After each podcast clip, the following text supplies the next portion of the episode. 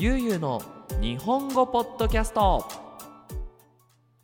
はい皆さんこんにちは。ゆうの日本語ポッドキャストのお時間です。皆さん元気にしていますでしょうか？今日は2023年1月23日午後4時にこのポッドキャストを撮っています。えー、っとですねついさっきあのー落語のポッドキャストを撮り終えたところです。あのなかなかね難しいなとは思うんですけどやっぱ何事もねあの新しいことにチャレンジすることはいいことだしその1回チャレンジをしたらある程度ねあの結果が出るまでは時間がかかるので、まあ、続けることが大事ということでね。あの諦めずにまあ5回とか6回ぐらいは落語のポッドキャスト撮ってみようかなと思っていますけども。うん、あのそしてですね今回のポッドキャストは、えっと、YouTube でアップロードするように、あのカメラをつけてビデオを撮りながらのポッドキャストの収録です。あのね前回のその顔出し顔を出してポッドキャスト。顔を出したポッドキャストはあの帽子をかぶってねあの録画をしたんですけども今回はあのちょうど今日の朝に髪の毛を切りに行ったのであの新しいニュールックであの帽子はかぶらず、あの撮影をすることができています。うん、あのやっぱさ美容院ね髪を切るところに行ったらさセットしてくれるじゃないですか。こうなんていうのかな。こう丸いさブラシみたいなのでこう髪の毛をこう巻きながらさドライヤーで髪の毛をかわすとこうくるくるくるっとこう髪の毛がこう曲がるのかな。あのカールするんですけどあのそういう形でセットしてくれたので多分この髪型はもう今日しかできない。僕はできないので。はい。なので、まあ、せっかくなのであのーねニュールックを皆さんにお披露目する、まあ、皆さんに見せるためにもこうやっていきたいなと思います。で、えー、と今回のポッドキャストのテーマなんですけどもあの 僕の好きなものを話すシリーズということでね、えー、と前回はビールのお話をしたんですけども今回はゲームのお話をしたいなと思います。はい。なかなかねゲームに興味なんてないっていう人もいると思うんですがぜひぜひ最後まで聞いていってくれると嬉しいです。ということでそれではよろしくお願いします。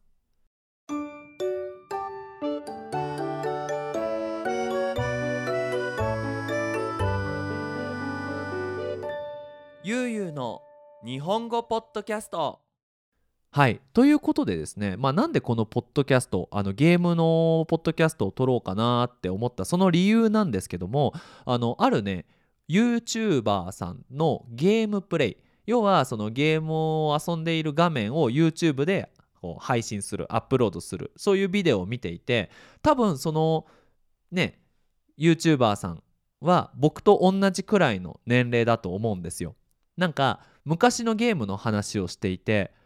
なんかもう随分長い間忘れていたなと。確かにね20年前ぐらい。下手したらさ25年くらい前か。にゲームあったなと思って。ねあの僕は今33歳で、まあ、来年30今年か34歳になるんですけど確かゲームを始めたのは6歳ぐらいなのでそう思うとね約25年以上前から、まあ、ゲームをやっているわけなんですけどまあそれはね思い出があるんですよ。ねであのこのポッドキャストを聞いてくれている皆さんも、ね、若い人だったり、あの結構ね僕と同じぐらいの年の人だったり僕よりももうちょっと上の人だったりいろんなね年齢層ね年のこう世代のね層が、うん、ジェネレーションの人がいると思うんですけどまあ僕と同じぐらいの人は懐かしいなっていう気持ちで。で若い人はねそうなんだっていう気持ちで聞いてくれると嬉しいです。はい。えー、とですね僕が一番最初にそのゲームに触れたゲームを始めたのがゲームボーイっていうねあのハードです。ハードっていうのはゲームのソフトじゃなくて機械の方ね。あのプレイステーションだったり XBOX だったりね。そういうゲームをする機械なんだけどあのゲームボーイっていうのがありました。小学校6年生の誕生日プレゼントだったかな？うん。お父さんに買ってもらってですね。あの黄色いゲームボーイを買ってもらったんだけどそれよりも前だからお父さんが若い時にもうゲームボーイっていうのはあったんだけど僕が子供の頃にこのもっと薄い、うん、もっと軽いバージョンでゲームボーイポケットっていうのが出たんですよ。でその黄色いものを 黄色いものっていうか黄色いゲームポケットをね買ってもらったんですよ。懐かしいなすっごい嬉しかったわ。でなんで買ってもらったかっていうとあのポケモンがねその僕が小学校6年生の時に出たんですよね。あのポケットモンスター。もう今世界中でねあの遊ばれているゲームですしもう今では 3D になってねオープンワールド。もう見える景色のとこにはどこにでも行けるみたいな感じになりましたけど、まあ、昔はね白黒で 2D で音楽がねあの8ビットって言ってこう電気の音ね。テテテンテンテンテテテンテンテンテテテンテンテンテテンテレテンテンテンテレテンテンテンテレテンテンテテンテテンテンみたいな音楽がね流れるんですけど。あのねやっぱ小学生の時にあのゲームボーイのポケットモンスター。まあ簡単に言うとモンスターを捕まえてそのモンスターを育ててそのいろんな街に行きながらその街のリーダーと戦って勝ってリーダーと勝つリーダーに勝つとバッジをもらうもらえるんですよね。あなたはこのリーダーに勝ちましたよって。そのバッジを集めるとそのなんだろう日本一。まあ要は、まあ、日本一じゃないね。世界一トーナメントに参加することができてその中にそのポケモントレーナー要はポケモンを育てて戦わせる4人のめちゃくちゃ強い人がいてその4人に勝ったら終わりっていうゲームなんですよ。はい、で、まあ、もちろんいろんなところに行くんだけども、あのー、やっぱりねポケあのゲームボーイには限界があるわけですよ。2D でさ。もう人間も人間の形してないんですよ。もうなんとかギリギリ人間かなみたいなのがもう小さいね5センチ5センチぐらいの画面をテクテクテクって歩くんだけどあの草むらも本当にこれ草かなみたいなね、うん、そういう感じだったんだけど今思い返してみると本を読んでるイメージに近いのかなって。なんかさもうあまりにもそのリアルの世界とゲームの世界は違いすぎてでも子供の僕にはその見ている画面からイメージできる山だったり洞窟だったりっていうのがあるんだよね。でそれプラスそのポケットモンスターっていうゲームが出た時にポケモンのアニメもやっていてだからアニメを見てあ僕が通ったこの森はこんなところなんだっていうのをね想像を膨らましながらゲームやってましたねだからなかなか今のゲームって見たものをすごいってさ思いながらゲームをするけどなんだろう何かを想像しながらゲームをするっていうのがさあんまりなくなってしまったのかなって思うんだけどあのまあ、そういう意味ではねすごく頭にも良かったんじゃないかなって思います。でうちの家族ってすごい厳しくてすっごい厳しくてねあの夜8時以降はもう寝なきゃいけなかったんですよ。次の日学校があるから。うん。8時からのテレビが見られない。もちろんゲームなんてできない。でゆうすけくん何をしたかっていうとあの次の日の朝5時に起きてでゲームをすると。ただあの日本の家に住んでる人は分かると思うんだけど雨戸っていうのがあるのね。雨戸っていうのはあの窓の外にもう一個鉄の厚い窓があってでそれを閉めるとその家の中の暖かさとか涼しさが逃げない。で太陽も入らないっていうのが雨戸ってやるんだよ。要は窓の外にある窓。鉄の窓。雨戸が閉まってるから家の中暗いのよ。でドアを開けたらお父さんお母さんが起きてしまうからその雨戸がない台所の小さい窓の近くに行ってゲームボーイをつけてであのもちろん音楽とかつけたらバレちゃうからあの音も全部小さくしてでゲームやってましたね。そう。あのやっぱりね早起きしてゲームをする。これはね今でもねその習慣は残っていてなんか夜さ遅くまでゲームするとすごい悪いことした感じがするのよ。だから今でも早く起きてみんなが寝てる間にゲームをするっていうね。早起きゲーム。もう6歳の頃からやってましたね。うんこのポケモンね。今では本当にあのゲームん？違う。任天堂スイッチか。でもうカラーでね。もうもちろん後ろにもバックライトがあってね。でそういうゲームができるいい時代になりましたよね本当。だからポケモンもさその一番最初のあの緑バージョンのポケモンは151匹しかいないんですよポケモンが。151匹って聞いてさゲームやらない人は多いなって思うじゃん。確かに多いんだよ。今ねポケモン900匹ぐらいいるらしいからね。すごいよね。ほんと。うん。さすがになんかやっぱジェネレーションだなって思いますね。うん。はい。そしてそのゲームボーイね、ポケットをやってであの僕が沼津に引っ越してからだから、えーと、小学校6年生12歳ぐらいの時かにゲームボーイアドバンスっていうのが出たんですよ。はい。これも任天堂のゲーム機なんだけどこのゲームボーイアドバンスなんとここから画面がカラーになるんですよ。もうあの時の衝撃は半端ないね。あごめんちょっと声大きくなっちゃったけど。うん。あの今まで白黒だからだからピカチュウとかゲームで見ても白と黒のピカチュウなんですよ。なんだけどもう黄色いピカチュウがいるみたいな。え？なんかえ？ピカチュウ黄色い森が森が緑だ。みたいなね。うん、今では考えられないですけどそうカラーになって。でもまだ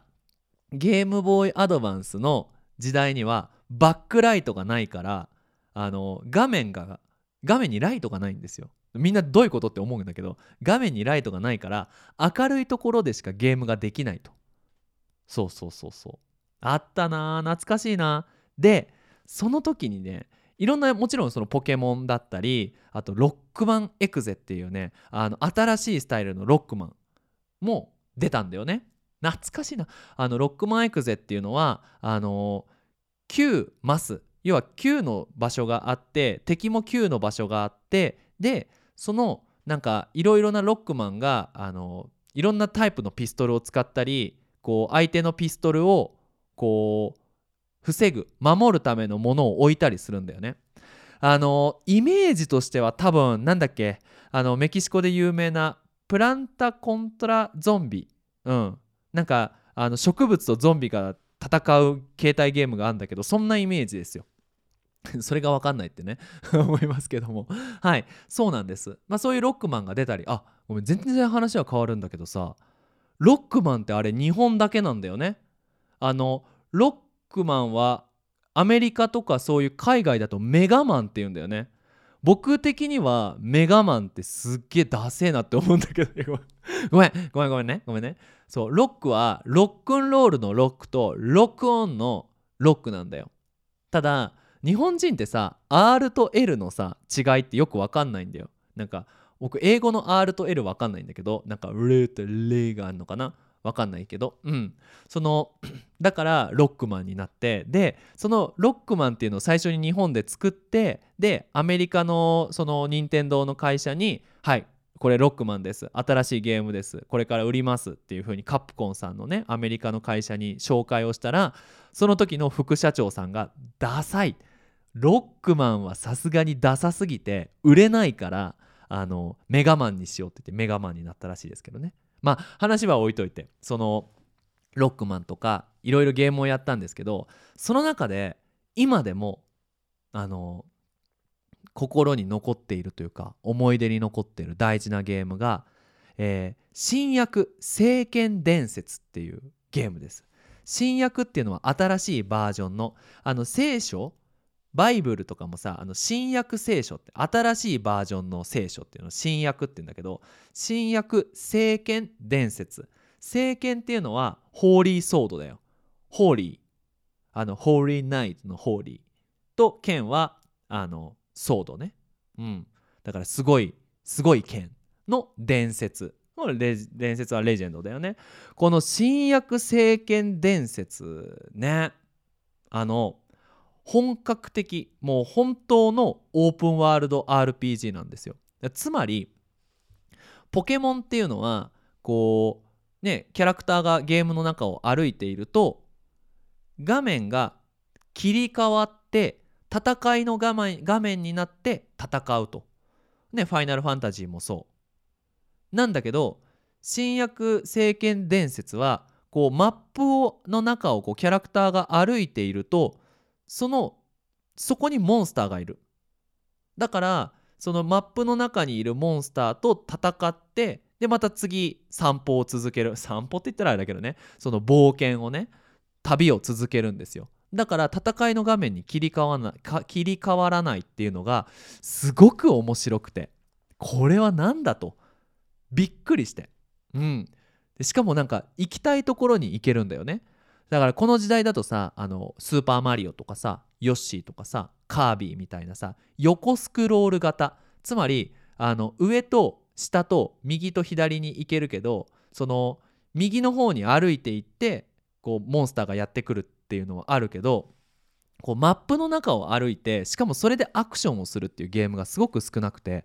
すごいねいいなって思ったのと中学生ながらその深いエピソードに感動した記憶があるんですよね。もうさ僕が中学校の頃なんて約20年ぐらい前なんだけどなんとなく覚えているのはそのなんか世界樹世界の全てのこう情報が入っている木があってでその木を探しに行くみたいなストーリーだったのかな？うん。でまあいろんな旅をしていろんな国に行っていろんな人と会ってで時々喧嘩したり、ね、時々仲良くなったりで誰かがいなくなってしまったりね、新しい街にまた行ったりっていう風にいろんなところを冒険してで最後この世界中のところでなんか最後のボスと戦ってどうみたいなそんなねあのストーリーだったんですけど面白いなって思ったポイントが主人公が男の主人公か女の主人公か選べるんですよね。今では結構当たり前なんだけどその男の主人公を選んだらその女の主人公を助けるために旅が始まるし女の主人公を選んだら男の主人公を助けるために旅が始まるみたいなね。これあの僕が今やっている「原始インパクト」っていうゲームも同じスタイルですけど、まあ、それが20年以上前からあったって思うとねなかなかすごいこうアイディアがいいアイディアがあったなっていうね。でそのもう一つこうなんか専門的なスペシャルな話をするとそのオープンワールドでやっぱもちろんこう戦うためには武器、ね、ナイフとか弓とかあとはなんだろうなこう短い剣とか長い剣とかっていうのがあるんだけどその武器を選ぶとそのマップでこうね丸ボタンだったかな A ボタンだったかな押すとキャラクターも攻撃をするんだけど剣を振るんだけどその時のモーションとかあのどこまで敵にアタックできるのか1回のアタックでどれくらいのポイントをそのどれぐらいのポイントのダメージを与えることができるのかっていうのも変わるんだよね。それがすごく面白くて新しい武器をこうゲットしたらあこのキャラに使ってみたいとかっていう風にねもう本当にこうそう思うとこう今2023年になったけどそのさ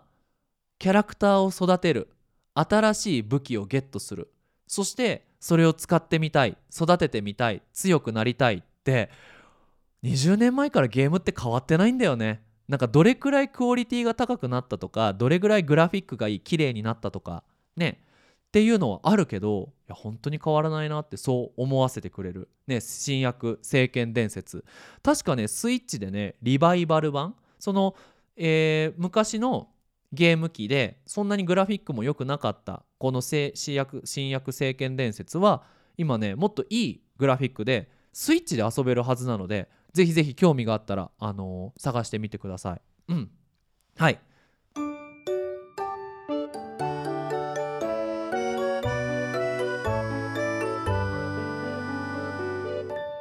ゆうゆうの日本語ポッドキャスト。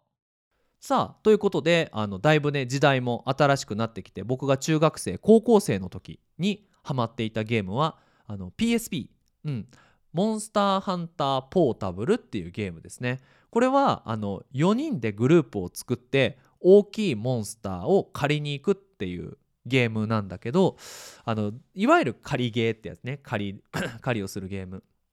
ですごいなって思ったのがこの PSP からあの無線 LAN つまりケーブルでゲームをつなげなくても他の人と一緒にゲームができる。これすごい画期的でみんなびっくりして。うん。今だったらさパソコンをつけたり携帯ゲームでもその自分が携帯ゲームをやってるけど友達のキャラクターも自分の携帯で動いているって当たり前だけどそう僕が中学校の時このね PSP からスタートですごいみんなハマってね。でちょうどこの PSP プレイステーションポータブルが出た時ってあの僕水泳をねやっていたんですよ。でその選手としていろんな大会に出たんだけどやっぱりさその水泳の試合って待ち時間が長いから待ち時間の間に友達とあのモンスターハンター一緒にやったりその遠征って言ってホテルに泊まる特別なその旅行も一緒にする試合もあってもうそんな日になったらね夜遅くまでみんなでゲームしましたね。本当はいけないんだけど懐かしいな。うん。まあ、そんな形でね、あのー、まあ、昔も今もあのこう携帯ゲーム、ね、つまりゲーム機がね、あのー、持ち運びできるゲーム機で昔はあの家のねあの台所の近くの小さい窓でゲームをしてそしてそこから10年近くでねあのホテルにゲーム機を持って行ってケーブルもつなげないで4人で1人の1つのモンスターをね買って昔はこう想像しながらさどんな景色が見えてるのかなってねイメージしないといけなかったのが今はさもう本当に見たものがすごいなって綺麗だなって思える。いや本当にあのー、あるゲームのね YouTube のコメントで見て本当にそうだなって思ったのがこの時代に生まれてよかったなって。なんか深いようですごい浅いコメントなんだけどうん。こういろんなゲームの歴史がある中にこの今2023年こんなに素晴らしいゲームがいっぱいある時代に生まれて本当に僕は幸せだなっていつもよく思いますね。はい さああの僕がね今日紹介したゲームの中にもし皆さんが懐かしいとかいいなっていうゲームがありましたら是非探してあのゲームプレイを見たり実際にプレイしてみてください。はいさあということで最後にお知らせをさせてください。ゆうゆうの日本語ポッドキャストではパトレオンをやっております、えー、1週間に1ドルじゃあ1ヶ月に1ドルリクエストができるサポートと、え、1ヶ月に20ドル、えー、だいたいスクリプトが1つから2つダウンロードできるサポートがあります。はい。僕のねプロジェクトぜひ続いてほしいな応援したいなっていう人はパトレオンやってくれると嬉しいです。そしてあのグループレッスンの方もやっております。日本時間で、えー、土曜日の朝と日曜日の朝にグループレッスンやっておりますのでもし興味があるよっていう人はゆう日本語アットマーク gmail.com までメールを送ってください。よろしくお願いします。ということで皆さん引き続き日本語の勉強を頑張ってください。それじゃあまたね。バイバイ。